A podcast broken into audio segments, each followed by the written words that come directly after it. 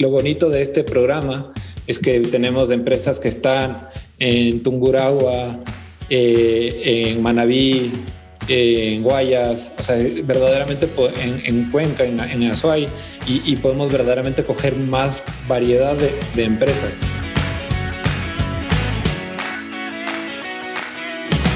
De Network S, episodio número 48. Bienvenidos, soy Mario Larrea y con Eduardo Molestina conversamos con personas ecuatorianas y latinoamericanas de alto impacto para conocer sus logros, derrotas, pensamientos y acciones y así poderlos aplicar en nuestro día a día.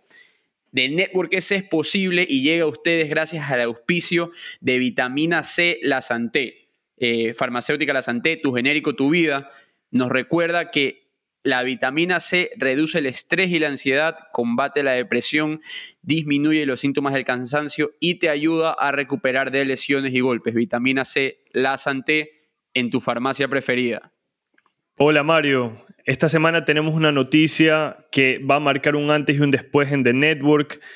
Y como muchos saben, si han, han visto el newsletter 4.0, Startup Boys, que hacía una colaboración con nosotros, se ha unido a The Network. Desde esta semana, Eduardo Viteri pasa a formar parte del equipo de Network como un socio más, como un pilar más eh, para ayudarnos a crecer, a potenciar esta marca que estamos eh, impulsando, el ecosistema de emprendimiento y tecnología en Ecuador. Así que una noticia muy importante para nosotros, espero que les guste, espero que hayan podido ver el contenido de Eduardo Viteri, que estamos seguros que va a dar un giro muy positivo a esta marca. Le damos la bienvenida, totalmente. Feliz de contar con alguien tan experimentado en el área escrita. Eh, nos dimos cuenta que no, no, no, era adecuado andar inventando para traerles el mejor contenido y cubrir de la mejor manera este tipo de contenido. Así que qué mejor que juntarnos y unir fuerzas hacia un mismo objetivo. Así es. Nuestro invitado, nuestro especial invitado es Santiago Rivadeneira. Santiago es eh, Managing Director en Endeavor Ecuador y Venture Partner en Matter Scale Ventures.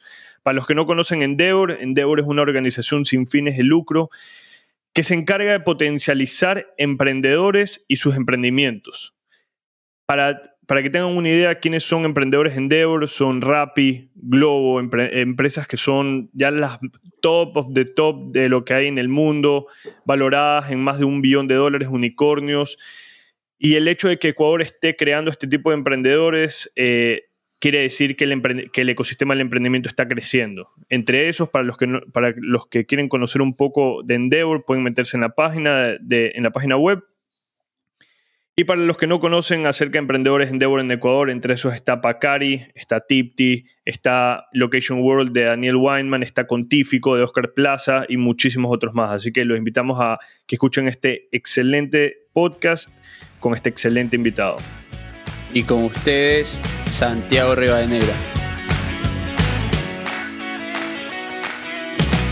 ¿Por, ¿Por, qué decías? ¿Cuál es ese amor-odio que tienes con, con, las noches de pitch? O sea, o sea, no, no, no es con las noches de pitch, pero más eh, algo muy típico en, en, temas de emprendimiento que, eh, por suerte, eh, al menos en Ecuador cada vez se ve menos, eran las competencias de, de pitch, ¿no? Entonces subía una empresa, hacía un pitch, subían 10 de ese estilo y luego se escogía la mejor empresa basada en una presentación de un minuto y medio o cinco minutos o, el tiempo que fuera. Y, la verdad es que cuando trabajas con los emprendedores te das cuenta que los verdaderos ejecutores muchas veces son malísimos eh, expresando, ¿no? Entonces, no te sirve de nada eh, que sea buen... No se les Ah, sigan nomás, que yo no los escucho, pero sigan, yo ahorita arreglo esto. Entonces, claro, estás, estás basándote si la, si la, empresa es buena o mala en, en, qué tan bueno es, explicando. Y es un formato súper bueno para la gente que, que, es muy buena mintiendo, ¿no? Porque, es un espacio espectacular donde cinco minutos te pueden contar la historia y, y, y son buenísimos en eso, ¿no? O sea, es gente que se prepara muy bien y el rato de ejecutar te falta mucho, ¿no? O sea, llegas, ves la empresa y es, es bien pobre la situación. Pero para, para levantar capital es, es, importante. Ahorita, bueno, lo que nosotros escuchábamos. Sí. cuéntame por qué a veces sí, a veces no. A ver, nadie, nadie serio de levantamiento y sobre todo si es que hacer una inversión importante, nadie te va a invertir por un pitch. Nadie te va a dejar de invertir por un mal pitch tampoco, ¿no? Más probable que te, que te dejen de invertir por un mal pitch si es que es de, o sea, terrible, terrible. Pero si la idea es sólida, el equipo es sólido, o sea, si, el, si el inversionista se basa solo en el pitch para invertir, es un mal inversionista, ¿no?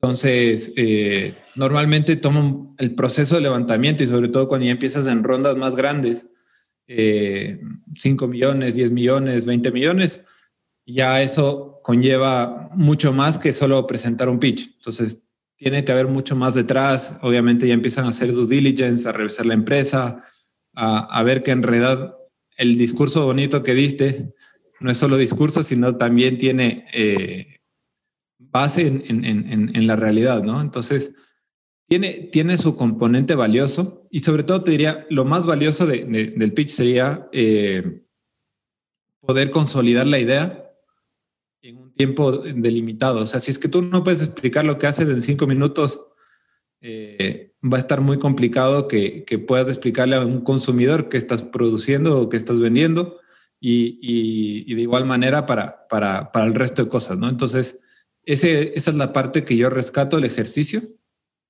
Eh, y otra cosa de por qué se, se, fue metiendo el tema del pitch cada vez más y, sobre todo en, en, Estados Unidos es por la cantidad de deal, flow que tienen, ¿no? Entonces... ¿Por la cantidad de? Deal flow, o sea, de, de, de, empresas que estás viendo, ¿no?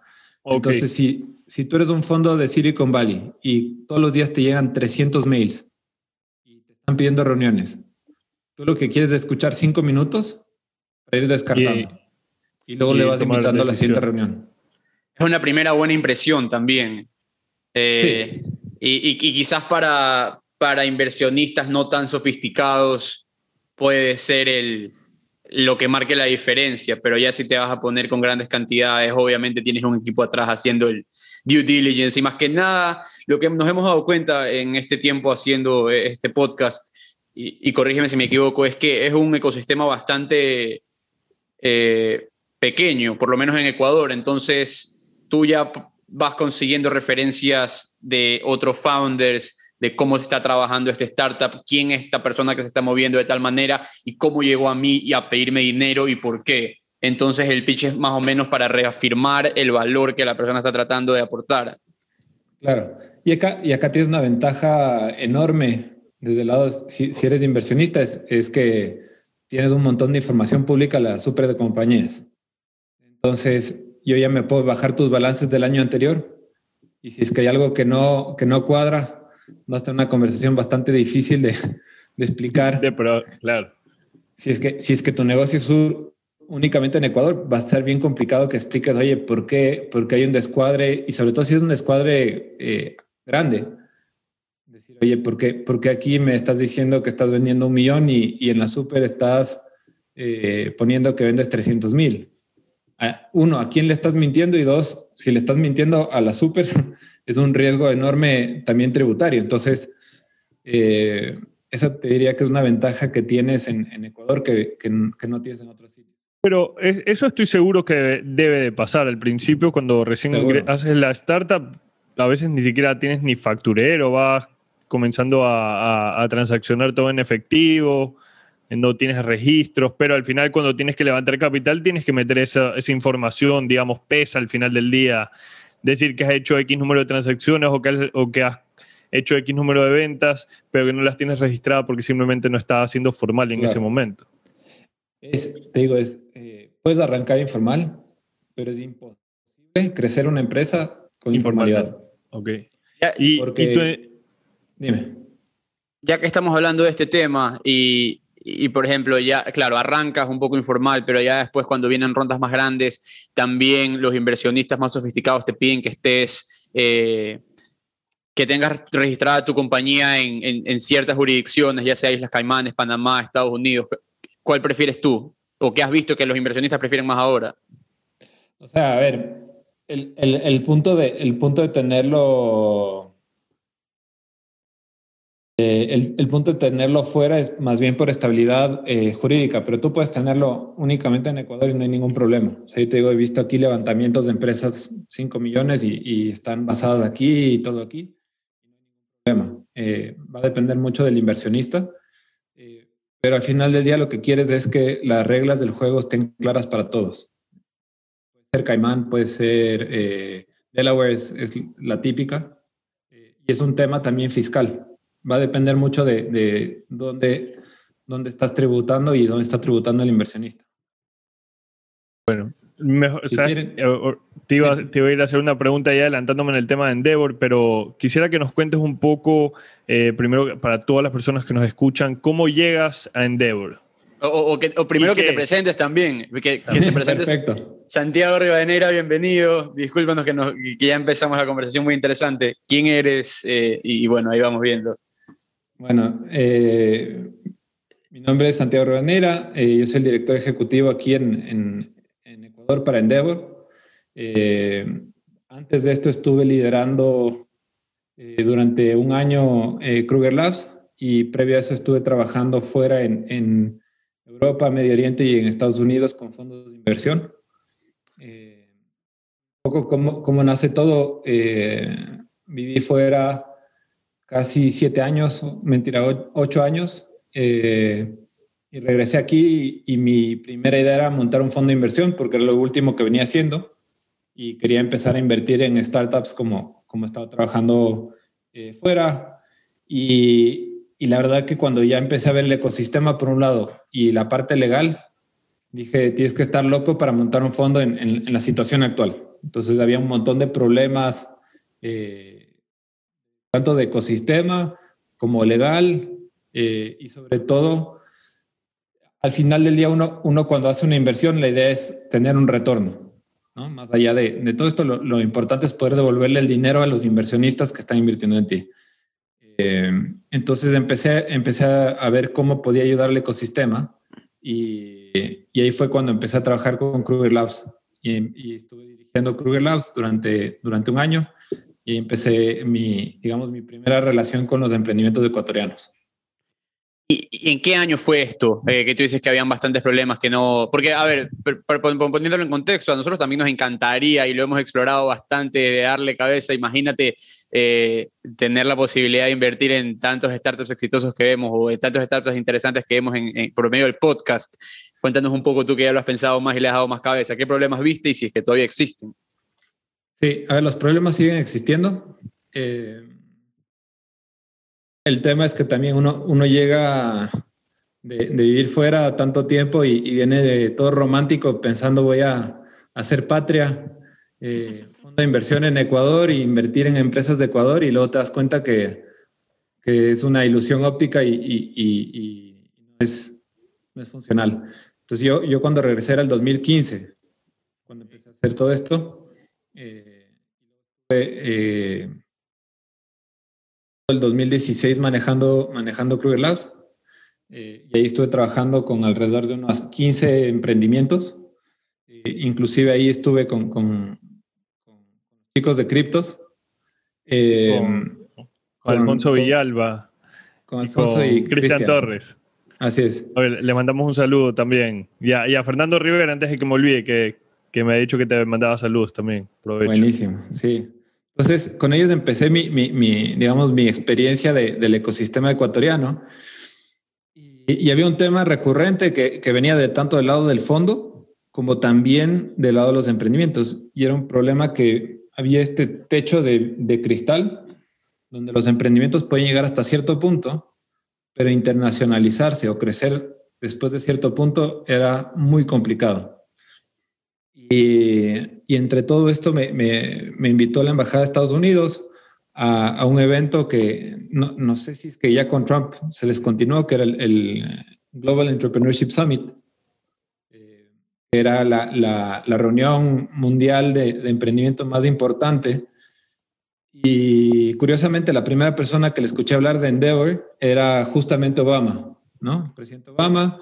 Y luego salió Reid Hoffman, eh, con eh, a, hacer un pledge, a, decir que iba a invertir 10 millones de dólares en el fondo de Endeavor. Entonces, obviamente, ese momento saqué mi teléfono y empecé a buscar qué diablos es esto de Endeavor. Eh, porque si esta gente estaba hablando maravillas y, y, Hoffman de, LinkedIn estaba poniendo 10 millones de dólares, algo, algo tenía que haber. Eh, y me metí a la página y vi cosas maravillosas. Eh, y vi sobre todo que estaba en Colombia, estaba en Perú, estaba en casi toda Sudamérica, excepto los, los mismos de siempre, ¿no? Entonces no está en Venezuela, no está en Paraguay, no está en Bolivia y no estaba en Ecuador en ese entonces. Y se acabó la conferencia de Obama y había un panel que eran emprendedores de Endeavor de, de Colombia, de Jordania, de Filipinas y el director de la oficina de, de San Francisco. Y yo había vivido en Jordania, había estado trabajando con fondo de inversión en Jordania entonces conocía muy bien del ecosistema de Jordania eh, y obviamente tenía mi referencia de Colombia, había estado en algunos pitch nights en, Colombia. Eh, entonces dije, a ver, si, si, funciona en Jordania, que es un país más pequeño que el Ecuador, y está en Colombia, eh, ¿por qué en Ecuador? Entonces me, me, se acabó el panel, quedé encantado, me acerqué, me acerqué al, al director de la oficina de San Francisco y le dije, oye, me encantaría poder tener en, eh, traer Endeavor a Ecuador. Y me dijo, te felicito. Y se fue. Nada más. Sí, y, bueno, me, dejó ahí un poco, un poco parado, pero la verdad que hay que, hay que decir una cosa. Eh, en ese entonces yo tenía 27 años eh, y, claro, cuando, cuando uno es joven es atrevido, ¿no? Y, nada, volví, volví a Ecuador y justo hablé con, con uno de los socios de, Fernando Rivera, con Felipe Chediak, eh, y le dije, mira, porque nosotros ya con, con, con Kruger, eh, con Kruger Labs y, y Buen Trip trabajamos bastante cerca, y le dije, oye, hay que traer Endeavor a, a, Ecuador. Y afortunadamente Felipe ya conocía a la gente de Nueva York. Y me dijo, mira, yo te pongo en contacto, pero hay que convencer a los duros de Ecuador a que quieran invertir en esto, yo te hago la presentación eh, y, te, hago las introducciones, pero yo no me puedo hacer cargo. Entonces le dije, bueno, déjame a mí, yo intento. Y esto era 2016, eh, ¿no? Entonces ya estábamos empezando casi campaña política para, para que entre Lenin Moreno, ¿no? Eh, me pone en contacto con Nueva York, hablo con ellos y me dicen, Ecuador, no, ya hicimos Latinoamérica, ya para ese entonces llevaban 17 años en Latinoamérica y estaban empezando expansión en África. Y bueno, la verdad es que no hemos oído nada bueno de Ecuador, excepto las Islas Galápagos. y entonces le dije, bueno, a ver, dime qué necesitas para que sea interesante para ustedes abrir en Ecuador. Y, y más o menos me soltó algo que, que capaz era un poco loco, pero bueno, necesito que cojas a los ocho empresarios más importantes de tu país, los juntes en un directorio y que estén dispuestos a, estar apoyando a la, organización y eh, nos mandes una lista de emprendimientos interesantes que pudieran ser emprendedores en Dev. Para junio, no, julio del 2016. Y para octubre, eh, ya les estaba llamando a los Nueva York y les digo, oye, tengo un problema porque ya te tengo a los empresarios y les mandé una lista de unas 200 empresas, startups que yo conocía, que había mapeado, que habíamos visto a través de Kruger Labs y, del, medio. Le dije, oye, tienes que venir porque ya me están pidiendo que dónde me depositan el dinero para arrancar Endeavor. Y de nuevo, con 27 años no me creyeron mucho. Eh, me dijeron, bueno, vamos a ir tres días a Ecuador. Y vinieron literal tres días y tuvimos reuniones de desayuno, almuerzo, cena. O sea, estábamos en reuniones desde 7 de la mañana a 9 de la noche con distintas personas. Y al final de todo esto me dijeron, bueno, parece, parece que sí vamos a poder abrir Endeavor en Ecuador. Y, y la verdad que todo esto lo que venía haciendo, yo nunca lo hice con la intención de yo liderar la oficina. Es más, siempre pensé, abre la oficina, se contrata a alguien súper top y eh, esa persona me contrata a mí. porque, porque sí, sí, inclusive a, día de hoy, yo, yo soy el director de Endeavor más joven de, de los 38 países donde operamos. Wow. Y, y, estamos cinco años. Entonces, claro, en, siempre fue como, va a entrar alguien súper top, eh, porque yo veía gente de otros sitios, había la, la, la, que entonces era de Argentina, era la country manager de Citibank previamente, o sea, era, eran perfiles súper top. Y, y, entonces en la visita a Ecuador me dijeron, mira, muy bien, parece que sí vamos a poder abrir Endeavor en Ecuador, pero ¿por qué no te vienes a San Francisco y hablas con el, con, con el presidente de Endeavor, eh, que en ese entonces era Fernando Fabre, y, y si le convences a él, eh, pues abrimos, abrimos Endeavor en, Ecuador. Y... Una pregunta ahí, a, ver, ya, pero suena, suena bastante fácil como llamar a Endeavor y decirle, ya tengo a todos los empresarios. ¿De dónde empiezas? ¿A qué ¿De qué empresarios estamos hablando? Porque si tú, me lo, si, tú, si tú, me lo, preguntas a mí en este momento y me pones ese, ese, ese, deber, yo fuera a la lista de Ecos o de alguna revista, decir, a ¿cuáles son las 100 empresas que más facturan en el Ecuador? ¿A cuál puedo llegar? Vamos a ver si me dejan entrar al lobby o si me hago una reunión por Zoom de 5 minutos. Pero además de eso, es, es irle a decir que quieren, que tienen que invertir en tecnología, algo que tú mismo, Santiago, que cuando llegaste a Ecuador te diste cuenta que no era un ecosistema que estaba bien desarrollado. O sea, ibas a venderle una idea bonita cuando tú mismo pensabas que eso no estaba. ¿Cómo, vendes eso que está ahí, digamos? Claro. Entonces, en, en ese entonces, a ver, y, y, esto es clave, yo, yo empecé. Yo empecé contactando con gente y, muy parecido a lo que dice Mario, cogí la lista de, las empresas más importantes y vi por dónde tenía llegada. Y te digo, para, para tener estas 10 personas iniciales, yo probablemente me reuní con unas 40, 50 personas de, esa lista, eh, pero tuve suerte de que me pude reunir con Andy Wright eh, y Andy me dijo que le encantaba el proyecto, me tuve suerte de poderme reunir con, con, Juan Carlos Serrano del Grupo KFC, con, Alfredo Peña, eh, y, y, un poco fuimos, fuimos trabajando así. Entonces, eh, la, la, ventaja fue que cuando me abría la puerta uno, ya podía ir a la otra persona y decirle, mira, él se está sumando, ¿por qué no te sumas tú también? Eh, y en el camino miles de personas me dijeron que no. Y a todo esto... Eh, yo lo que hice fue subirme a la camioneta y me iba donde estaban ellos. Entonces, me recorrí todo el Ecuador porque me fui, eh, obviamente, y, obviamente porque estoy aquí en Quito, eh, la mayoría del directorio tiene un peso importante en Quito, eh, pero me fui a Ambato, Cuenca, Guayaquil, y ahí estuve hablando con, con toda la gente para, para poder ver quién se quería unir. Y Santiago, todo esto que está aquí, tú lo hacías. Eh, ¿Para quién estabas trabajando en ese momento? ¿Para Kruger o ya estabas independiente tratando de, lograr este sueño de traer Endeavor aquí a Ecuador sin, básicamente como cualquier emprendedor lo hace, sin un centavo y dándole paso a paso?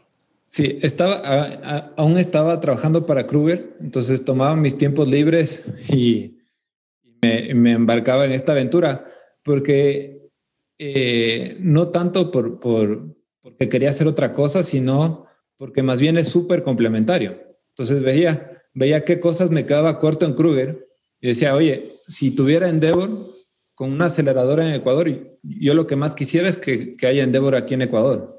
Entonces decía, a ver, tengo, yo lo veía como parte de mi trabajo también de cómo construimos ecosistema. Eh, y en ese sentido, para mí, eh, era el paso lógico de, esforzarme y, en realidad todo esto lo hacía, como digo, al final del día, mi, intención no era, para, empezar, mi, intención dentro de todo esto, ¿no? incluido Kruger y todo esto, era que algún día pudiera montar un fondo de inversión en Ecuador. Partamos de que esa era mi ilusión en ese momento. Va, por ahí todavía. Sí, seguía por ahí. Y y entonces, bueno, me, me, reuní con, o sea, como tú dices, de la, de la lista que, que, si te bajas la lista de ecos, las primeras 40 empresas me reuní con los CEOs o dueños de las 40 empresas.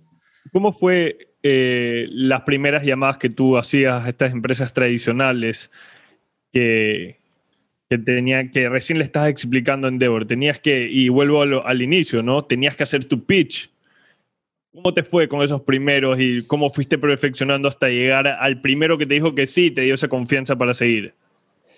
Yo, a ver, yo tuve mucha, tuve mucha suerte. Uno, porque eh, lo primero que hice fue leerme todo artículo, verme todo video, aprenderme todo lo que podía de Endeavor. Eh, había un tema importante y que lo había mencionado anteriormente, que era el tema de las elecciones, ¿no? Entonces, pasa ya, y aquí creo que es importante explicar ahora qué, es Endeavor, para que entiendan por qué era importante en el, contexto. Y, en ese sentido, eh, Endeavor es una organización sin fines de lucro que busca apoyar a emprendedores que llamamos de alto impacto, para que estos generen empleo y generen ingresos como medida de desarrollo para el país. Entonces, en el contexto de las elecciones y, inclusive en el contexto actual, es una herramienta muy poderosa para que los empresarios quieran eh, apoyar esto, ¿no? Oye, a través del apoyo que le vamos a dar a este emprendedor, ese emprendedor va a generar empleo y va a generar ingresos para el país. lo que estamos haciendo es creciendo el ¿no? No, Probablemente va a haber emprendedores que sí van a competir, inclusive con los miembros del directorio.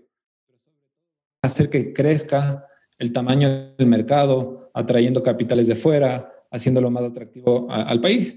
E inclusive nosotros lo que hacemos, y muchas veces pasa, es identificar empresas donde ellos inclusive pueden invertir. Entonces se eh, eh. volvía una propuesta atractiva para ellos. Eso te quería preguntar, los empresarios que te decían, sí, te apoyo, ¿con cuánto dinero, te, bueno, con cuánto dinero tienen que bajarse si es que tenían que entrar con algo de dinero? ¿Y para qué iba a ser usado este dinero? Claro, el dinero, a ver, el uso del dinero es para, para arrancar las operaciones, entonces parte de esto se iba a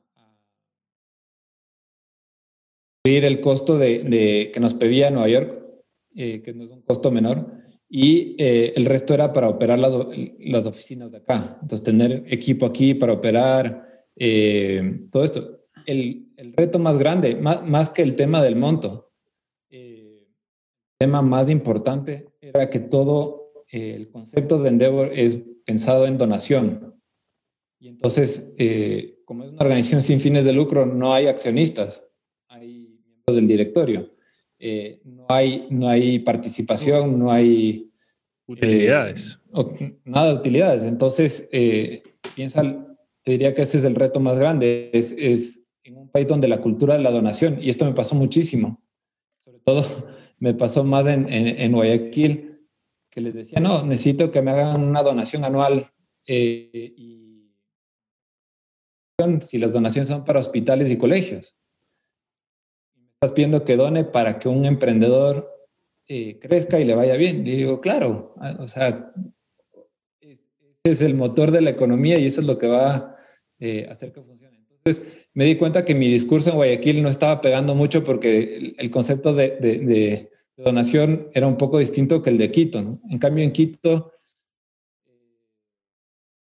estaban un poco más abiertos a, escuchar este tema. Y ahí hay un tema importante que en ese entonces, eh, y aún, aún es un poco cierto, el ecosistema de Quito es más fuerte en cuanto a eventos, en, más, se, maneja más en grupo que eh, en el resto del país. Entonces, ya el tema de emprendimiento, ecosistema, ya eran, no eran cosas nuevas para estas personas.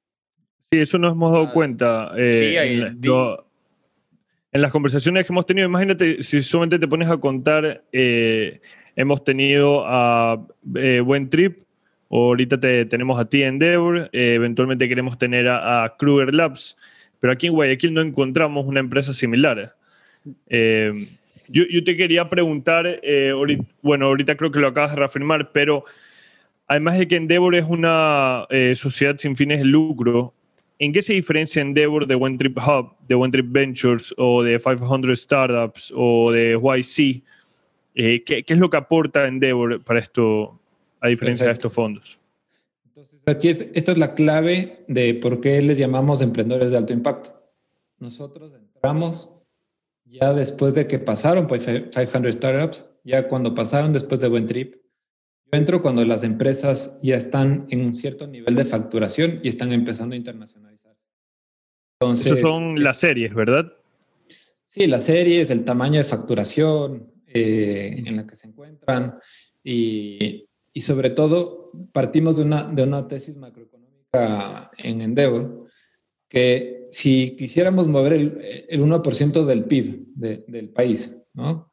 Si yo quiero trabajar con startups, ¿no? Empresas que están en etapa de o están en primeras ventas, para mover el 1% necesitamos trabajar con 400 empresas.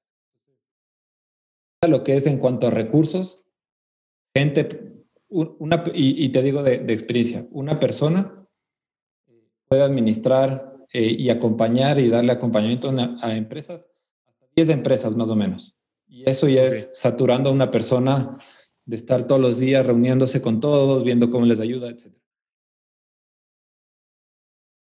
Sería al menos un equipo de, 400, de 40 personas para dar servicio. Sin embargo, si yo quiero tener ese mismo impacto cuando cojo una empresa que está ya mediana y la hago grande, eh, el 10%, pues. Exacto. Y, sobre todo, eh, el tema importante es cuando tú pasas de micro tú estás generando alrededor de 10 a 15 puestos de empleo y entre 5 hasta 15 millones de dólares en facturación. Yo paso de, de mediana a grande, estamos generando en promedio 200 puestos de empleo. millones de facturación. Y es del mismo, yo te digo, es del mismo esfuerzo y te estaría mintiendo porque en realidad es mucho más esfuerzo servir a las empresas más chiquitas. Ahora, ayudar. E, este ahorita me queda claro que era lo que tú veías cuando estabas en Kruger, porque en Kruger, eh, y, me corriges si me equivoco, eh, Kruger ustedes ayudaban a las startups a, a empezar, a crecer, eran una aceleradora. Entonces tú necesitabas ese siguiente paso. Tú ya dejabas esta startup encaminada, pero tú decías, necesita alguien venir y en serio potenciarla. A eso es lo que ustedes se refieren con el scale up, ¿verdad? Sí, entonces, ¿qué, qué hacemos? Digamos, ¿qué hacemos en Endeavor y, y, y por qué es clave para, para las empresas en esa etapa? Nosotros trabajamos en tres áreas principales, que es acceso a mercados, acceso a talento y acceso a capital. Dentro de acceso a mercados, eh, el tema importantísimo, complicadísimo para nosotros, es que yo necesitaba que alguien del otro lado nos abra la puerta, ¿no? Entonces tú, vas, tocas puertas en Colombia, pero si nadie te abre la puerta, no, sirve de nada. Lo mismo en Perú, en México, etc. Lo que te da Endeavor es que al haber una oficina en México, yo me contacto con la oficina de México y las puertas están abiertas. Yo puedo verdaderamente ayudar a que las empresas puedan entrar. ¿Por qué? Porque así como yo tengo aquí en mi directorio de, los duros de Ecuador, eh, México tiene su directorio de los duros de México y Colombia tiene los duros de Colombia. O sea, es, una red muy potente desde ese punto de vista. Eh, tienes en, el tema de capital, es esta apertura de, de que hay 300 fondos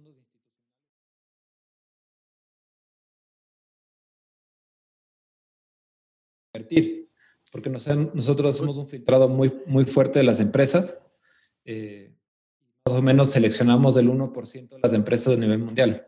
Eso, eso te quería preguntar de eh, fondos, fondos institucionales, ¿te refieres a fondos de Venture Capital eh, como los conocemos? ¿O a qué te refieres con eso? Sí, todo lo que pase de 5 millones para arriba. O sea, yo te digo, y esto es, esto es clave, ¿no? Entonces tenemos para que te des una idea, el nivel de, emprendedores de Endeavor eh, a nivel internacional. Rappi es emprendedor Endeavor, Cabify es emprendedor Endeavor, Globo es emprendedor Endeavor, Pedidos Ya es emprendedor Endeavor, Mercado Libre. Eh, son, son empresas gigantescas. Eh, es lo típico, ¿no? Los unicornios. Y, y al nosotros tener acceso a este tipo de empresas, los fondos nos están buscando, porque quieren ver de dónde sale la nueva gran empresa o futura gran empresa de, de, estos países. O sea, ya, ya hablando en otro nivel, totalmente ya más grande, en el que ustedes ayudan a esta empresa que ya es una realidad a navegar el proceso de levantar la siguiente ronda, sin ser parte de la, sin ser parte, sin liderar, sin liderar con ustedes metiendo dinero. Sí, entonces nosotros sí tenemos nuestro mecanismo, tenemos un fondo de inversión eh, que se maneja de forma paralela, ¿ya? Eh, ¿Qué significa esto? Que yo puedo trabajar con los emprendedores sin que tengan que recibir inversión mía. Entonces, todas las empresas con las que yo trabajo, nosotros no tenemos participación accionarial de ellas. Solamente como aceleradora, nomás. Como una hub. Sí, somos, o sea, al ser, al ser una organización sin fines de lucro, nosotros no tomamos participación de las empresas. Lo que sí tratamos de hacer es que para darle sostenibilidad en el tiempo a la organización, lo que les pedimos a los emprendedores es que aporten para poder ir manteniendo las operaciones, yo, pagar salarios, eh, mantener las luces prendidas y pagar el internet. O sea, son pocas cosas, pero la idea es eh, eventualmente poder ir transicionando de los miembros del directorio actual a que inclusive emprendedores pasen a ser los directores eh, a nivel nacional. Y hacemos una pausa a esta conversación para escuchar de La Santé, tu genérico, tu vida de vitamina C. Yo sí sé, yo sí sé, pido la sangre. Sé tú misma, sé auténtico, sé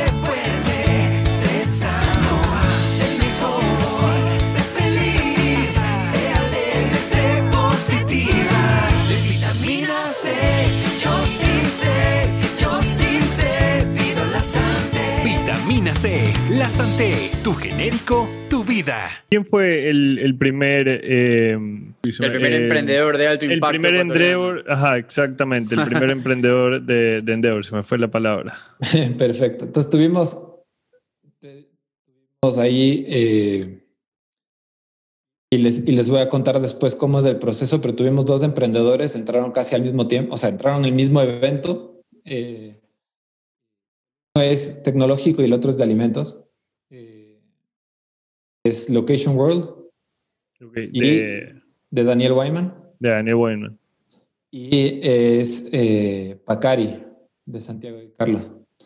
Eh, esas dos empresas fueron las, las primeras emprendedoras de Endeavor de Ecuador. Hoy día tenemos nueve empresas eh, fueron seleccionadas. Para que tengan una idea qué significa ser seleccionado, este es un proceso que puede 12 meses. En el caso de Ecuador, en el caso de países con, una cantidad grande de empresas como Brasil o México puede tomar hasta tres años. Van pasando por una serie de filtros. Entonces, el primer filtro, y te diría que capaz el más fácil, en cierta manera, es eh, tener una conversación conmigo o con alguien de mi equipo. Nos vemos si es que hay algo interesante. ¿Qué buscas tú en un emprendimiento? Eso, eso iba a preguntar también, porque yo veo Pacari y, Location World y son día y noche. Claro, entonces son, son dos cosas. A ver, la cosa más importante siempre es el o el equipo. ¿no?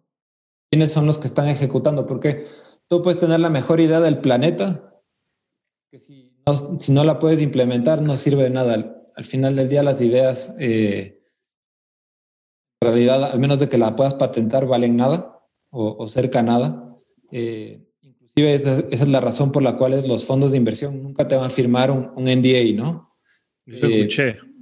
Sí, entonces... No le propongas a un fondo un NDA. o sea, si quieres que se acabe bien rápido la reunión, saca un NDA y, ese rato te, invitan a, que te vayas a tu casita. Eh, va, va por el lado de ejecución. Y dentro de Endeavor buscamos varias cosas. Entonces, lo que, lo que queremos, eh, por un lado, sí son estas empresas que crezcan, que generen empleo. Y Pacari lo que tiene eh, interesante es que si bien puede que no sea la empresa que más crece de nuestro portafolio, tiene un impacto, uno, de influencia en el ecosistema. yo, yo, te diría casi que, que, no hay ecuatoriano que no sepa qué es Pacari y el poder que ha hecho, el trabajo que ha hecho Pacari para posicionar al Ecuador en el mundo sobre todo eh, posicionar eh, como orgullo ecuatoriano. Eh, la idea de que el mejor chocolate del planeta es ecuatoriano, es un trabajo que ha hecho Pacari muy bien. Entonces, ellos tienen, digamos, tienen ese, ese, ese rol y, la verdad que, nos ayuda muchísimo, porque a veces yo digo Location World y, si no estás metido en el medio de tecnología o si no estás metido eh, en el ecosistema, conocen quién es Daniel Wyman. Qué, historia tan increíble que tiene. Yo me quedé como mm. loco cuando descubrí que era ecuatoriano por medio de Eduardo. Los, los invito a poner en LinkedIn Daniel Weinman y se van a quedar como locos. Va a ser, lo tenemos, va a ser un futuro invitado de nosotros. Lo íbamos a tener ahorita en marzo, pero tuvimos que mover la reunión, pero espectacular, o sea. Y Daniel, Daniel, Daniel es eh, ecuatoriano adoptivo, ¿no? Él es argentino israelita. Eh, bueno, él no, sé cuánto se, identifica más como ecuatoriano israelita. Eh, y tengo la suerte de que, de que ahora puedo decir que es un gran amigo. Eh, pero esas fueron las, las, dos primeras empresas que entraron. Y para que tenga una idea, de las nueve empresas que tenemos, el, el promedio de facturación está cerca de los 7 millones de dólares. Son empresas un poquito más avanzadas. Y claro, cuando yo empiezo a decir, no, emprendedores, pero que facturan 7 millones de dólares, aquí me ven como si es que yo estuviera loco. Eh, pero el problema más grande es que nosotros en el mundo que vivimos tenemos que salir a competir y, jugar a las ligas mayores, ¿no? O sea, es, como, como querer llegar al mundial, pero creer que, que, meter más de dos goles está mal. O sea, tenemos que salir a comernos del mundo como, como se están comiendo en Colombia, como se están comiendo en Brasil, en México. Eh, y, y, entonces empezamos a ver que, que sí habían este tipo de emprendedores en Ecuador.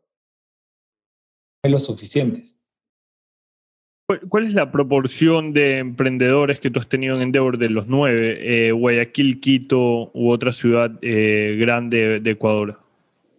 Te diría, la mayoría eh, está basada,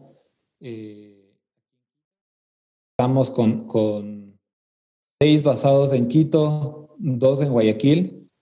Y tengo uno que en realidad tiene base en Estados Unidos, pero los emprendedores son quiteños. Eh, bueno, y ellos tienen ya operaciones a nivel mundial. Eh, cada vez estamos viendo más empresas de, de, Guayaquil. Era el, siguiente reto y por qué nace Scale Up. ¿no?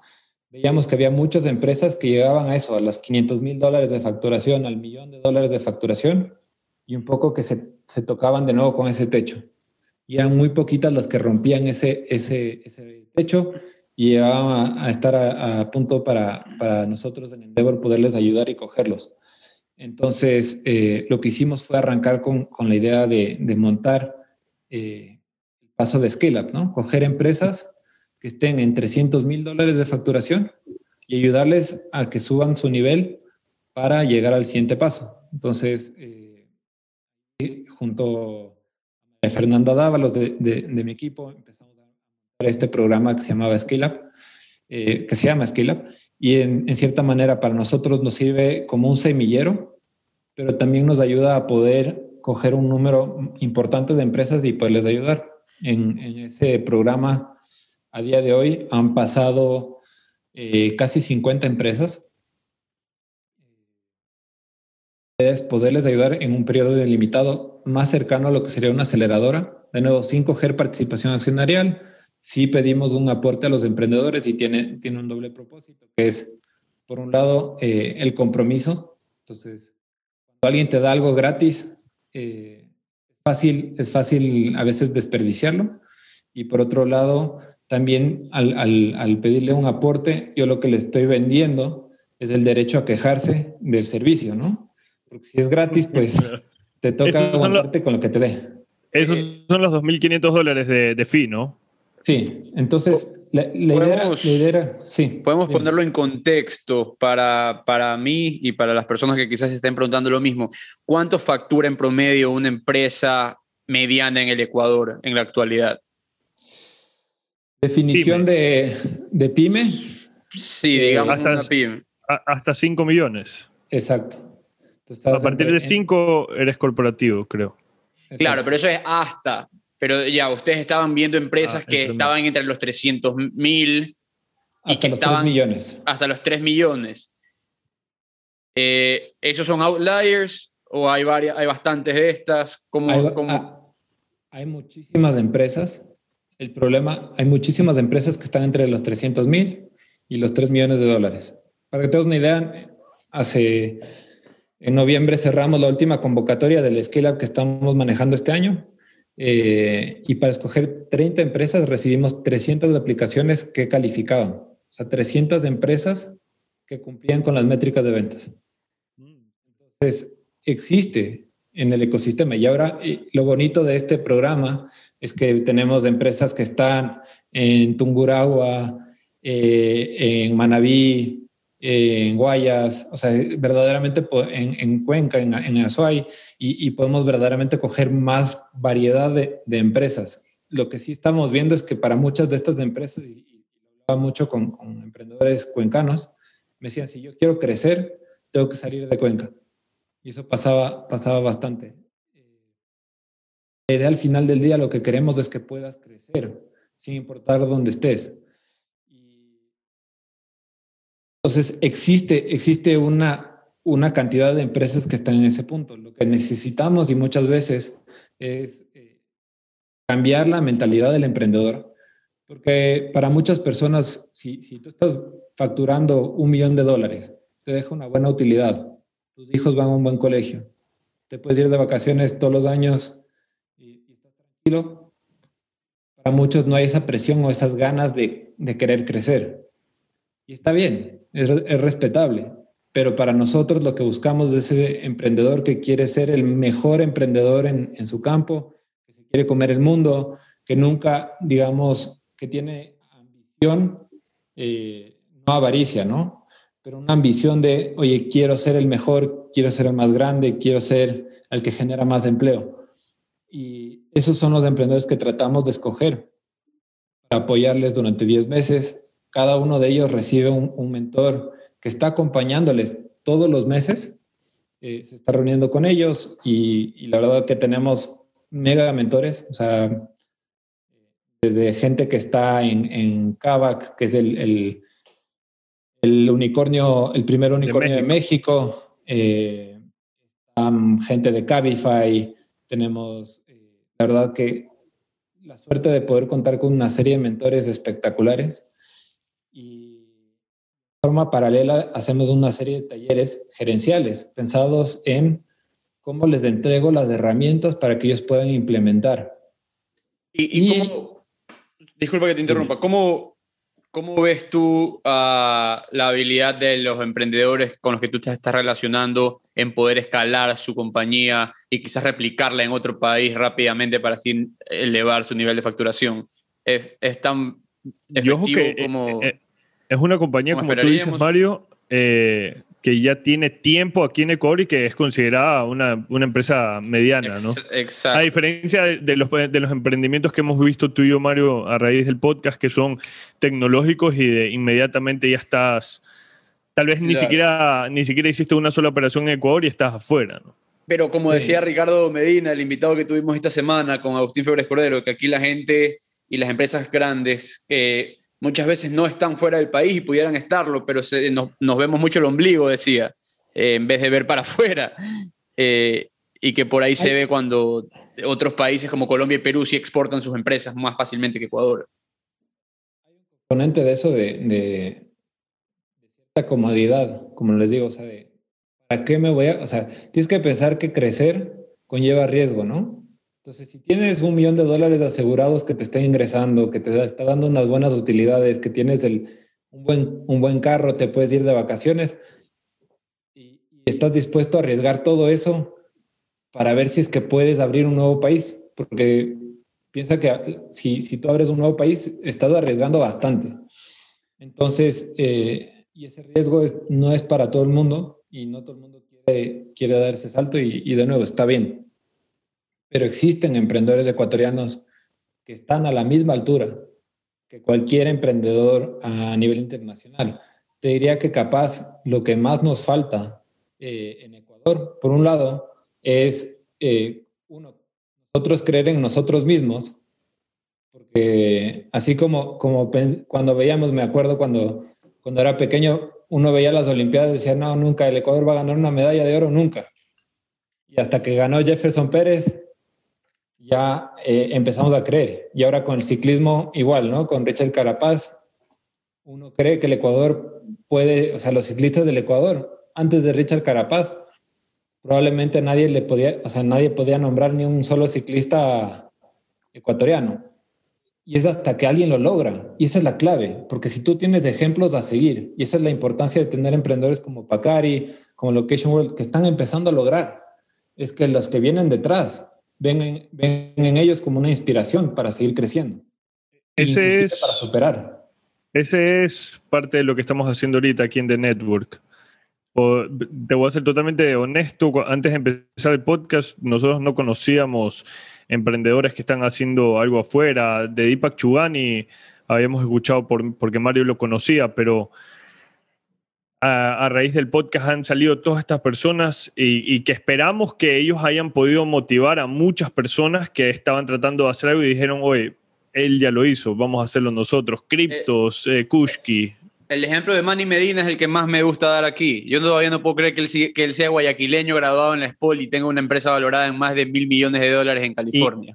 Y, no, todo, y no todo el mundo habla de él. Entonces es importante ponerlo, como tú dices, los ecuatorianos necesitamos que uno, eh, eh, o sea, una persona antes que él del paso lo logre y luego él va a ir a lanzarse. Si el otro fracasa, se, se aguanta, que era lo, lo, que decía ayer Ricardo. Exacto. Pero, pero es eso, ¿no? Eh, es, es, tener esos referentes, porque si yo me pongo a pensar, oye, hasta, hasta que Antonio Valencia no jugó en Europa, decíamos, no, con mucho el Ecuador manda a México y hasta ahí se queda, ¿no? y si lo mandan a eh, Europa, lo regresan de una, pues. Exacto. Y, y ahí Manny Medina tiene un rol importantísimo, o sea, a mí, si me preguntas, yo, yo he estado, hemos estado tratando de, de, conversar con él y, en realidad creo que... Tú, tú y todos nosotros. no, yo, he hablado con él, pero obviamente él, tiene, claro, él está en una etapa que, que ya inclusive me dice, en este punto, porque él fue mentor de Endeavor en Chile. Déjame que, que, con mi compañía y, y, cuando tenga más tiempo conversamos. Yo te digo, una persona como él tiene un, un deber con, con el país, porque él creo que capaz no es tan consciente porque no está, no está tan, eh, tan pegado al, al, ecosistema del Ecuador. Pero así como tú dices, un montón de ecuatorianos, emprendedores tecnológicos, regresan a ver a él como un referente. Y qué increíble que, hoy día hay un emprendedor ecuatoriano que tenga una empresa valorada en, mil millones. Ojalá mañana aparezca otro ecuatoriano y tenga una empresa valorada en 100 mil millones. Eh, y eso va a cambiar, va a cambiar los ecosistemas. Yo, yo creo que eh, va, va a ser una cosa de un antes y un después cuando una de las empresas ecuatorianas llegue a ser un unicornio. Y eso es lo que hemos venido escuchando. Muy, muy importante lo que tú dices, Mario, es que una empresa ecuatoriana, no necesariamente de un ecuatoriano, que aplaudimos y es, una, es, lo mejor que le puede pasar, pero que sea una empresa ecuatoriana valorada en mil millones de dólares, eh, eh, o sea, es un game changer aquí adentro. Sí, el, el, tema más importante, más que, o sea, a ver, y ahí volvemos al tema de la inversión y, de, y, y en dónde está situada la empresa cómo se, cómo se identifica el fundador y cómo se identifica la identidad de la empresa que dónde está basada la empresa. Sí, porque eh, ¿cómo defines? Pues ecuatoriano, esa es la cosa. Exacto. O sea, yo digo, yo digo una empresa que, que radicada aquí eh, o, que esté operando aquí, digamos. ¿Cómo ves, cómo ves, cómo ves e, ese, esa situación para, para Ecuador. Eh, yo había escuchado, creo que fue Simón Borrero, me corrige si me equivoco, Mario, que había dicho que el país de Latinoamérica que no esté produciendo unicornios en X número de años va a tener un problema económico como país. Vemos a Colombia con Rappi, México ya tiene a Brasil ni hablar, Argentina tiene Mercado Libre. Fue, Eh, fue el de Trubora, me acuerdo clarito que me que impactó bastante lo que dijo. entonces, Eh, gracias. Con- por el eh, ¿Cómo ves. Ecuador? Están saliendo, están saliendo emprendedores fantásticos. eh, tenemos fondos, eh, tenemos hubs, tenemos aceleradoras. Estás tú con Endeavor, Buen Trip, Kruger. Sí. ¿En cuánto tiempo tú crees que Ecuador va a sacar el primer unicornio opera- operando aquí? Difícil, es difícil de, de decir. Entonces, ¿qué pasa? Y, y yo te puedo decir, probablemente más rápido de lo que esperamos y, y probablemente mucho más rápido de lo que le tomó eh, a México. O sea, tú tienes que pensar que México, eh, hablaba el, el- el otro día con, con el director de la oficina de México, a México le tomó 17 años eh, como Endeavor y, y- y- y como ecosistema tener un unicornio. Entonces, ¿qué pasa? También somos muy impacientes en, en- en cuanto al tema del emprendimiento y de los ecosistemas y creemos que todo tiene que ser inmediato. Y, tiene que ver con, con- con los medios y, y el tema del emprendimiento es que todos estos éxitos que, que uno ve están construidos sobre cientos de miles de millones de fracasos que vinieron antes. Nadie escucha las historias, que nadie sabe quiénes son. Nadie, al menos que sea un fracaso muy notorio donde ya había levantado 100 millones de dólares y, es un fraude, eh, te vas a escuchar de un montón de estos emprendedores. El trabajo que estas personas hicieron eh, para los ecosistemas, para ir construyendo, son súper importantes para llegar a ese punto. Igual que, que, el éxito que tiene Kavak o, o que tienen otros emprendedores, no es de la noche a la mañana, toma un montón de tiempo, trabajo. Eh, caso de, de Rappi. Rappi no era la primera empresa de ellos. Ellos ya habían fundado varias empresas anteriormente. Eh, que tenemos para, para nosotros poder tener un unicornio en Ecuador es, uno, como digo, empezar a creerlo que, que lo podemos hacer. A los emprendedores también pensar y tener ese unicornio el primer unicornio por un lado. Y segundo, si es que nosotros no creemos, difícilmente alguien de fuera va a creer que nosotros podemos. En Ecuador tú le dices, oye, va a haber un unicornio ecuatoriano. Y todo el mundo dice, no, ¿cómo va a haber un unicornio ecuatoriano? Eso, eso debe ser fraude, eso debe ser mentira. eh, el de afuera se va a asustar. Exacto, eh, Entonces, totalmente. tenemos, Como, como tú decías eh, eh, en antes, eh, es exponencial. Yo creo que empieza a salir, eh, bueno, la- ya, digamos, no nos adelantemos tanto a un unicornio, pero comienzan a salir las primeras empresas con una facturación realmente importante, reconocida, eh, y, y el capital va a comenzar a ingresar. Eh, y, ya está, y ya está empezando. O sea, yo te digo, cuando, debe ser. cuando arrancamos, cuando, cuando yo llegué a, a, a Kruger Labs, si oías una ronda de un millón o, o inclusive cuatro millones, ya era la ronda, ¿no? Eh, empresas como ya que llegaron a levantar hasta 5 millones. Eh, para el Ecuador. Hoy día veo eh, empresas que están tratando de levantar 30 millones. Eh, eh, la verdad que, que bastante esperanzador lo rápido que se está moviendo el tema. Eso, solo toma, solo toma que uno sea exitoso. Si vas a pensar antes de Rappi Colombia, poca gente conocía emprendedores de, eh, colombianos. Y, y también y, más, eh, disculpa que te interrumpí, pero también más que nada es eh, Simón Borrero y Rappi Colombia tuvieron el éxito y de ahí salen bastantes personas que trabajaban en el equipo directo con Simón Borrero a montar sus propias empresas, a tener éxito en sus propias empresas y así se va replicando esto exponencialmente. Entonces, de aquí, nombre para, para eh, los emprendedores, ¿no? Es el nombre, es el nombre, es el hecho de que si un fondo le invirtió y le pegó y, y invirtió en Colombia y le pegó a la empresa de mil millones, las probabilidades de que haya otra empresa de mil millones de dólares en Colombia también es alto. Entonces, ya, ya, empieza a haber interés para ver, ok, si hubo Rappi, debe haber algo más. ¿Qué más hay? Entonces, claro, se comienzan a interesar. Exacto. Ahora, yo, yo, te quería hacer una pregunta con respecto a, al directorio que tú habías formado en Endeavor. Y ese eh, directorio que formaste lo formaste con empresas tradicionales. Un poco. Eh, esas empresas tradicionales tienen gerentes que eh, de alguna manera no están familiarizados, pueden ser, o puede ser que me equivoque, pero lo que voy yo es que estos, estas empresas tradicionales recién ahorita están empezando a invertir en tecnología. Y yo te quería preguntar acerca de eh, si ves que eso va a seguir ocurriendo.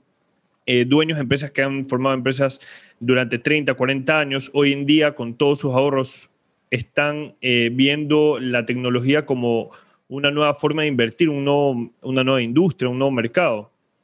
Sí. A ver, hoy día, hoy día la tecnología pasó de ser necesariamente una industria, sino a ser parte del, business model de todas las industrias, ¿no? Todo el mundo empieza a incorporar tecnología eh, y se vuelve Algo, que, algo bonito que pasó cuando lanzamos Endeavor y se, se formó de forma paralela es que varios miembros del directorio dijeron, mira, vamos a estar apoyando a estos emprendedores a crecer, a que tengan éxito, porque no también les acompañamos con inversión paralela se generó un fondo que ya maneja casi 15 millones de dólares que invierte eh, emprendedores de Endeavor, no solo de Ecuador, y bueno, y no solo en emprendedores de Endeavor, pero en emprendedores en Ecuador, en México, en Colombia, eh, verdaderamente regional. Pero lo bonito es que ya se están exponiendo a, ese tipo de trabajo.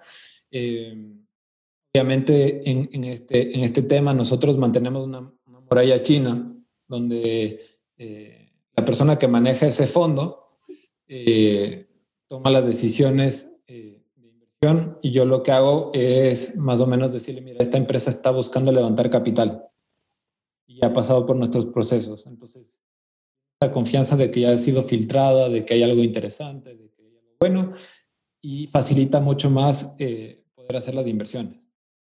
Mitigando el riesgo al final del día. O sea, haciendo el due diligence. El due diligence. Al, final del día, eh, el emprendimiento, la inversión, todo es mitigar riesgo. O sea, yo, yo sé que siempre se ha posicionado como el emprendedor como el que toma riesgo, pero eh, si tú te puedes pensar, tú no eres mejor emprendedor porque tomas más riesgo. Eres mejor emprendedor porque sabes del riesgo y sabes cómo manejarlo. Entonces, eh, no es un tema de, oye, vamos a lo loco, cojo riesgo y, vemos qué, funciona, qué no funciona y, vamos a, matar o morir. En realidad es, veo el riesgo que hay, entiendo el riesgo y sin embargo sé cómo navegarlo. Eso, eso es lo que te lleva al éxito. Y en el camino obviamente hay 100 mil cosas que te están tratando de matar como empresa, pero hay que saber, hay que saber que el, el mejor emprendedor no es, no es el que toma riesgo por tomar riesgo, sino porque lo toma medidamente.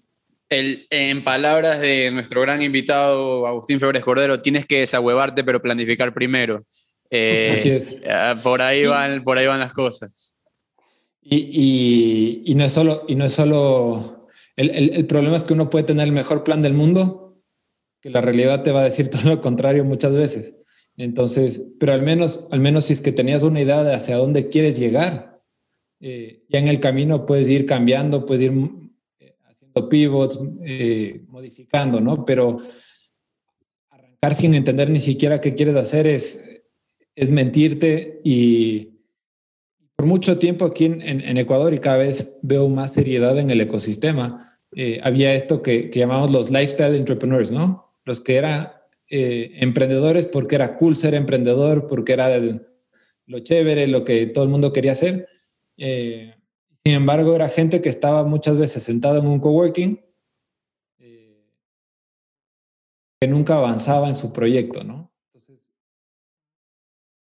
Del día, y, y existen mucho, muchos lifestyle entrepreneurs, ¿no? Que son gente que quiere manejar su tiempo, que, que no quiere tener jefe y tal, pero es muy difícil que esa gente pueda generar un, em, un, un emprendimiento que crece. Entonces, evitamos ese tipo de empresas y vamos un poco más a, Santiago, ¿tú te ves eh, del lado de la orilla del fondo de Endeavor todo de aquí en, el futuro o eventualmente vas a, tomar las riendas de un emprendimiento con todo este conocimiento que has adquirido? Si ya lo estás haciendo, cuéntanos un poco acerca de lo que has hecho. Perfecto, yo te digo, en, este camino, gracias a la exposición que he tenido, eh, hace un año me invitaron a ser parte de, un fondo partner. Eh, justamente el, mi, ex jefe, que era Fernando Fabre, el expresidente de Endeavor, eh, que es una experiencia muy bonita estar en el lado del fondo. Pero al final del día, sin embargo, se, glorifica siempre a los fondos, a los inversionistas. Eh, a cool meterle 50 mil y sacar 5 millones de dólares, eh, ese tipo de cosas, ¿no? Pero te das cuenta que el verdadero eh, rockstar es el emprendedor. Y cada vez más estoy más inclinado hacia el lado del emprendimiento porque creo que ahí es donde verdaderamente tienes un impacto enorme. Tú al colocar dinero, en realidad lo que estás haciendo es facilitar a que alguien pueda hacer mejor su trabajo y eso está muy bien, es un, bien necesario. Eh, y obviamente hay fondos y fondos y, muchos fondos te van a aportar mucho más que el dinero. Pero eh, el que se está rajando día y noche es el emprendedor. Y, el que está construyendo las grandes empresas. Yo te digo, ¿quién fueron, ¿quiénes fueron los, los fondos que invirtieron inicialmente en Amazon? Probablemente en, en, Ecuador y muy pocas personas te van a poder decir, si es que hay alguien que te pueda decir, pero todo el mundo sabe quién es Jeff Bezos. Y eso, eso es clave, ¿no? Yo, hay, está, hay este misticismo que tiene eh, Venture Capital y que tiene el tema levantar fondos. Y al levantar fondos eh, el dinero en sí es una herramienta para cómo puedo crecer más rápido. O sea, hay, hay, este, esta falta de entendimiento inclusive por muchos emprendedores que creen que el éxito se correlaciona en cuánto dinero has levantado. Porque tú puedes ser muy exitoso levantando, que si quemas todo el dinero vas a fracasar. Aparte que estás vendiendo tu aparte que estás vendiendo parte de tu empresa en cada, en cada ronda, no es, que, no es que te están regalando la plata. Entonces, Exacto. Eh, por ahí va el asunto de, de levantar un capital. Y, la otra percepción que nosotros nos quedamos muchas veces es que si tú ves páginas como TechCrunch, como Crunchbase, ves que todos los días en Estados Unidos levantan 20, 30, 40, 50 millones, cientos de empresas. Pero lo que tú no ves es las cientos de miles de otras empresas que les están diciendo que no, porque no es noticia. nadie va a reportar, oye, a la empresa que factura 5 mil dólares le negaron la inversión. Y, y, entonces yo te diría que más o menos eh, todas las empresas que buscan levantar al menos unas, un, un seed o, o, el dinero inicial para arrancar, en Estados Unidos el 20% recibe esa inversión. Te diría que en Ecuador no estamos muy atrás. La diferencia es que es el volumen de empresas que tenemos. Claro. Eh, lo que sí se diferencia muchísimo es cuando ya pasamos una serie A. Entonces estamos hablando de, inversiones de 5 millones para arriba. Luego ya ni se diga, o sea, el resto de cosas. Lo que hemos, de 20 millones. Lo que hemos escuchado por ahí es que se viene pronto grandes noticias de un startup ecuatoriano que va a levantar eh, bastante dinero. Esperemos que se haga público pronto para confirmar o desmentir esto que pensamos que va a pasar. Eh, pero estamos pendientes, estamos pendientes y desde aquí le daremos difusión a cualquiera de estos temas. Eh, por eso también creamos 4.0 el newsletter para, como tú dices, eh, impulsar esta comunidad y darle más visibilidad a estas quizás industrias no tradicionales que, están, que pueden y están causando gran impacto. ¿Qué puede hacer una empresa si quiere ponerse en contacto contigo? Claro, eh, bueno, para empezar, siempre me pueden escribir por LinkedIn, prometo, prometo, aunque me demore un poco a veces, prometo responder. Eh, cuatro meses, cuatro meses en promedio. me, me, escribieron, tuvieron, tuvieron el ojo de escribirme justo cuando estábamos en pleno proceso de, del scale up y, y, así como me escribían ustedes, me escribieron, te digo, aplicaron 300 de empresas, entonces te puedes imaginar cuántas me contactaron, que querían conversar que querían conversar. Entonces, obviamente, yo le di prioridad a las empresas que estaban buscando aplicar al programa antes de, todo esto y luego ya volví para atrás y, les contesté. Pero no, muchísimas gracias igual. En verdad, eh, oye, es que cuando estamos con Mario revisando quiénes podíamos entrevistar, eras de los primeros en la lista, entonces tuvimos que que escribirte, pero no, sabíamos que estás en un momento tan ocupado, pero agradecemos igual que te hayas dado el tiempo para se pudo, ahorita. Se pudo hacer realidad, así que es muy importante. Siempre se puede, siempre se puede, pero eh, eh, LinkedIn, LinkedIn soy súper activo, eh, si no, en la página web de Endeavor, endeavor.org.es, ahí tienen un link de contacto, él me llega a mí o le llega a alguien de mi equipo y siempre estamos, bueno, antes estábamos con eventos públicos, ahora ya no, obviamente por el tema de la pandemia, eh, estamos pendientes de, ver qué emprendimientos están saliendo. Como les digo, nosotros entramos en una etapa un poco más avanzada del emprendimiento, entonces recomiendo a muchos emprendedores, pese a que sí les podemos ayudar, eh, nuestro enfoque está en empresas que ya están eh, con algo de, camino recorrido, eh, y, esperamos eh, la convocatoria, de, o sea, se cerró y, estamos en septiembre deberíamos tener la siguiente convocatoria de emprendedores. Pues va a tener más peso tecnológico, cada vez más peso tecnológico, eh, es donde mejor nos va. Y para que, solo para soltarles un par de cifras, para que tengan una idea, las empresas que han pasado por nuestro programa son en promedio 86%, 22% en empleos. Para hacerle más interesante a los emprendedores, eh, yo busco sponsors. Entonces, si alguien que está escuchando esto y quiere sponsorear un, un, de, emprendimiento, nosotros buscamos para nosotros, sino para premiar los emprendedores y lo que premiamos la ejecución. Y por eso yo decía que no me encanta eh, las competencias eh, porque no se ve verdaderamente la ejecución, se ve un lindo discurso. En el programa nosotros premiamos la generación de empleo y la generación de ingresos.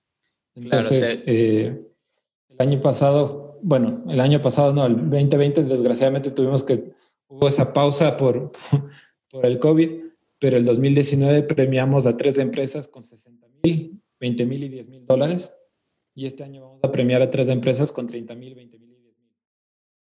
Estuvimos viendo. Ahora, si es que hay un inversionista que quiere contactarlos a ustedes para, bueno, en este caso no sería un inversionista, pero alguien que quiera donar para incentivar a, a los emprendedores en Endeavor, ¿cuál es el ticket mínimo y qué tiene que hacer para, para participar? Nosotros, a ver, existe, a ver, existe varias modalidades y, la, la donación más fácil que siempre buscamos y, es, la donación de, de mentorías. Entonces, todos los mentores de la red, tenemos más de 6.000 mentores a nivel mundial, ellos están donando su tiempo. La donación más importante que tenemos. Eh, y de ahí, obviamente, va a depender de, las expectativas de cada uno de ellos. Eh, obviamente, tratamos de coger empresas que, tengan la facilidad de poder hacer este tipo de premios, ¿no? O sea, de poder premiar con eh, hacerlo de forma desinteresada. Al final del día, eh, lo que queremos aquí es ir construyendo país construyendo oportunidades para los emprendedores, para que puedan seguir creciendo y ojalá algún día tengamos justamente eso, ¿no? Un unicornio ecuatoriano que, que todo el mundo pueda regresar y decir, sí se pudo hacer en Ecuador y, y se va a seguir haciendo. Hola. Perfecto. No te quitamos más tiempo, eh, Santiago. Te agradecemos muchísimo por tu tiempo. Eh, ya me queda bastante claro lo que están haciendo y les deseo la mejor de las suertes. No, muchas gracias. Muchísimas gracias, Santiago. gracias por tenerme aquí. Igual, dos, libros que nos, do- dos libros que nos recomiendes. Eh, dos libros que le recomiendo. Eh, hay uno que me gustó muchísimo, eh, A Factfulness. Este es un libro eh, lo que busca es eh, entender, entender el, mundo en cifras. Y bueno, este libro obviamente se escribió pre-COVID, pero era un poco entender las macro tendencias hacia dónde va el mundo. Eh, ver que las cosas no están tan mal como creemos. Inclusive yo te diría ahorita, inclusive con COVID, las cosas no están tan mal como las vemos. Libro bastante esperanzador de, cómo hemos avanzado como, como civilización y, sobre todo para emprendedores es súper valioso porque las macro tendencias van a ver así eh, mercados que están creciendo. Entonces, si me dijeras, mira, sí, y, si es que no hubiera el riesgo de corrupción y todo esto, eh, donde sin dudarlo eh, habría que invertir es en África, por crecimiento poblacional, crecimiento de, clase media, eh, está jugando a llegar a, la etapa que estamos en el resto del mundo. Entonces hay muchísimo por hacer. Eh, ese, es un libro. Otro, otro libro que, leí recientemente eh, y que me gustó mucho fue eh, Delivering Happiness. Eh, El de sapos. el de sapo, sí. Y el- lo que me gusta, lo que me gusta desde el punto de vista de, de- de cómo ellos eran obsesionados con sus clientes. Entonces, muchas empresas creen, eh, se centran mucho en el producto y luego llegan y lo lanzan y, el, con- y al consumidor no le puede importar menos tu producto, eh, no le importa qué está pasando detrás. O sea, tú le puedes poner inteligencia artificial, le puedes hacer eh, redes neuronales, todas las cosas que se te ocurran, Bitcoin, eh, todo. Y si a tu cliente no le importa lo que estás haciendo, no sirve de nada. Eh, eso es, eso es lo, que, lo que este libro me enseñó. Y, y sobre todo el tema de muchas veces creemos, no, es que hay que hacer marketing porque si no, no vendes. Si, si a tu cliente no le gusta, por más de que le pongas 100 mil horas de, de- de marketing a la semana, eh, no te va a comprar. Entonces, es, eh, y se vuelve mucho más barato eh, hacer un mejor servicio para tu cliente que tratar de hacer pauta. Y hay un tema interesantísimo en ese tema de, de- publicidad. Ustedes se ponen a pensar cuánto dinero de venture capital que se levanta a nivel mundial verdaderamente termina en Facebook, en Google, en Twitter, en forma de publicidad. Se dan cuenta que verdaderamente todo ese dinero que se ha levantado es para ellos, Ja, no es para las empresas. ok. Una locura. Buena forma de verlo. ¿no? Buena forma de verlo. Bueno, yo te recomiendo, eh, yo te recomiendo un newsletter 4.0, noticias, datos, eh, eh, startups locales, ecuatorianos y de la región. Semanalmente, cada miércoles directo a tu inbox de parte de Startup Voice de Network EC. Así que con tu autorización estaré poniendo tu email en la lista. Seguro, seguro. Y una cosa, una cosa para cerrar. Eh, crean- no crean que porque las empresas están un poco más avanzadas no son emprendedores. Eh, yo me he topado, esta es la, la mayor crítica que me he topado en, en- en estos cinco años de trabajo. Es cuando de las empresas con las que trabajamos, me dicen, no, pero eso ya son empresarios. Que ni-". Al final del día, si yo te pregunto a ti, ¿cuál es, cuál es un emprendedor exitoso que tú admiras? Por ejemplo, dame tu respuesta, Mario o Eduardo, ¿cuál, cuál, cuál sería un emprendedor exitoso que admiras? Eh, Charlie García de La Ganga. Perfecto. ¿Y tú, Mario? Yo te digo, un emprendedor exitoso, te diría Manny Medina. Perfecto.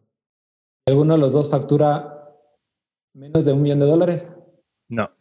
No. No. ¿Y entonces por qué, por qué las empresas que facturan un millón de dólares o menos ya no son emprendedores? Es el problema que tenemos una percepción equivocada de lo que es ser emprendedor y pensamos que si es que no está vendiendo mermeladas o está eh, en la etapa, o sea, asociamos de emprendimiento con precariedad y con, y con, y con pocas ventas. Sí. Los emprendedores, eh, cualquiera que, que, hacer su empresa. Se, lo asocia, se, lo asocia, bastante con la informalidad también. Exacto. Eh, y ese es, ese es, un estigma que nos lo estamos autoimponiendo. Entonces, ese es parte de, parte de romper este ciclo de, de que no creemos en nosotros, es empezar a cambiar en el diccionario ecuatoriano que es ser emprendedor. Porque en Colombia ya ser emprendedor es ser como, como Sebastián, eh, o, como, o como un montón de otros emprendedores, o, en, el caso de México es como ser como Carlos García, de Kavak. Entonces, nosotros empezamos a pensar que el emprendedor es aquel que está creciendo, que está haciendo cosas disruptivas y que está cambiando los mercados y nos olvidamos de cuánto está facturando vamos a, poder crecer mucho mejor como el, mismo como con los músicos cuando cuando la gente dice no cuando era cuando era desconocido me gustaba más claro es como no, necesitas que sea exitoso o sea quiere que sea exitoso Exacto. Si, si, verdaderamente gusta, busca, busca el bien de esta persona, no que sea un desconocido que, que lo escuchas en el bar. No comparto la canción para que no me, no me, la, no me la escuchen por otro lado. No, para que no me la berreen. entonces, entonces, y, es lo, y, ese es el, el, mal que tenemos muchas veces, que, y es lo que pasa con los artistas, ¿no? Que creen que son vendidos, eh, y en el caso de los emprendedores, que ya son empresarios o empresarios, eh, entonces, hay que cambiar esa mentalidad y hay que pensar que, el emprendedor está haciendo cosas de forma distinta con el objetivo de crecer. Eh, ese para mí es la, verdadera definición de un emprendedor, es el que quiere crecer y que quiere cambiar las cosas. Perfecto. Perfecto, pues muchísimas gracias Santiago. Un gusto conocerte y la hemos pasado súper bien.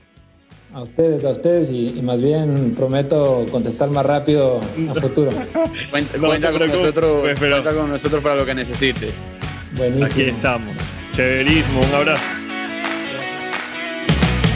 Espero que les haya gustado mucho este episodio. Si quieren saber más sobre The Network, no se olviden visitarnos en www.thenetworks.com. También estamos en Instagram como arroba de y en Twitter como The Network Este episodio es editado por Luis Fernando Silva. Que lo disfruten.